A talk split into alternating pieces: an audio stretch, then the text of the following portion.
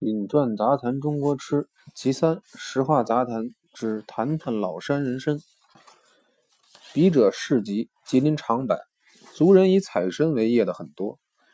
北平樱桃斜街廊坊二条的参荣庄，不是族人就是同姓不同宗的老乡们开的。所谓老山人参，就是长白山特产。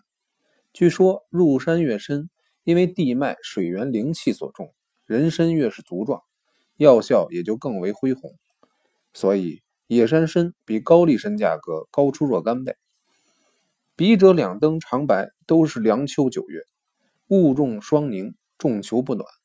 虽然登山未敢深入。北平有一家长荣参庄，是百年以上老字号店。他家所卖的各种参类都是自采、自运、自选、自制，不但货真价实，而且顾客如果说明病情。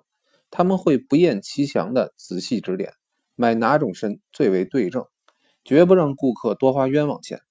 所以北平参庄林立，他家生意一直是值参荣行牛耳。家母老年胃寒，隆冬三九，时患哮喘。常荣号掌柜即指点买老山参须以待茶饮。他说，在参行学生意，最要紧是精选跟分类。参有三六九等，要分得细，选得精，才算深行中的高手。一堆参头参尾，或是毛宗宗的身须，如果是从老山人身上修剪下来的，虽然样子不好看，可是药效跟老山人参是同等的。他总是劝家母不必买整只的人参，选点真正的好参须，功效相同，价钱可就便宜多了。在吉林入山采参，好像是专业。如果外行人贸然入山采参，不是迷路就是冻死，能够空手而回，已算是不幸中之大幸。入山采参，一帮人总有十多位，吃食饮水固然准备齐全，防寒的衣席卧具更是一样不缺。至于挖参所用的各式用具，挖出参来的提盒更是缺一不可。有时发现一只参，据他们有经验人一望而知，年份虽然够老。可是气脉尚不贯通，被甲发现之后，立刻插上自己特制标签，银托木牌，咬破中指，滴上人血。别的采参人看见，绝不会过来挖取。这种行规无人敢犯，否则为重供器，不准入山采参。如果标签三年以上未动，那就任凭别人挖去了。当年包贵清任黑龙江督军时，有人送他一只参王。用红丝线绑在玻璃锦盒内，身长玉尺，已具人形，头部三须耸立。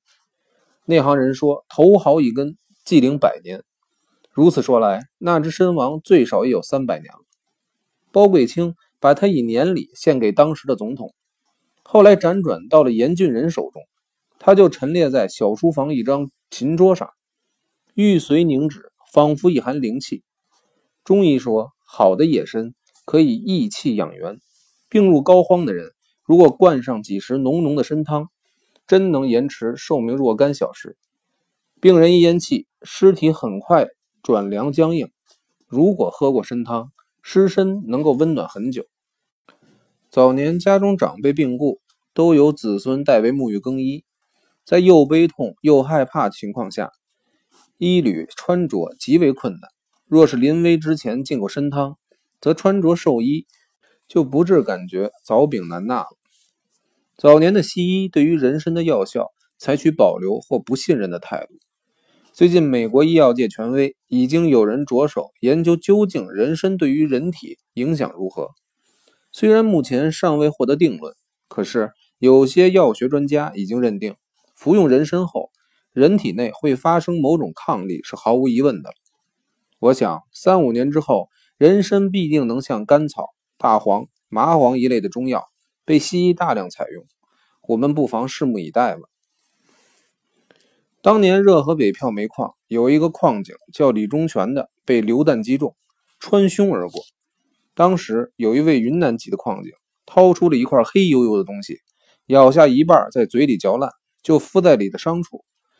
等把伤者送到医院救治时，相隔不过二十几个小时，可是。